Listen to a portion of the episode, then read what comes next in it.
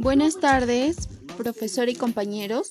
Soy Jani Rivera de cuarto B y el día de hoy propondré acciones para disminuir los efectos de la contaminación del aire en la salud y el ambiente tomando acciones personales y familiares. Una acción que podemos realizar es no quemar basura. Esta acción pertenece a las fuentes fijas porque producen material particulado. Esto es perjudicial para la salud humana y los pulmones. Una acción personal es alejarse de las personas fumadoras. Al quemar el tabaco genera gases contaminantes, que perjudican gravemente a los pulmones, al corazón y al cerebro. Como familia podemos utilizar las bicicletas como medio de transporte, ya que no generan ningún tipo de gas contaminante y además mejoran nuestra condición física. Esto beneficia al ambiente y también a la salud del ser vivo. Tener más áreas verdes en los hogares funcionan como generadores de oxígeno, además absorben el CO2.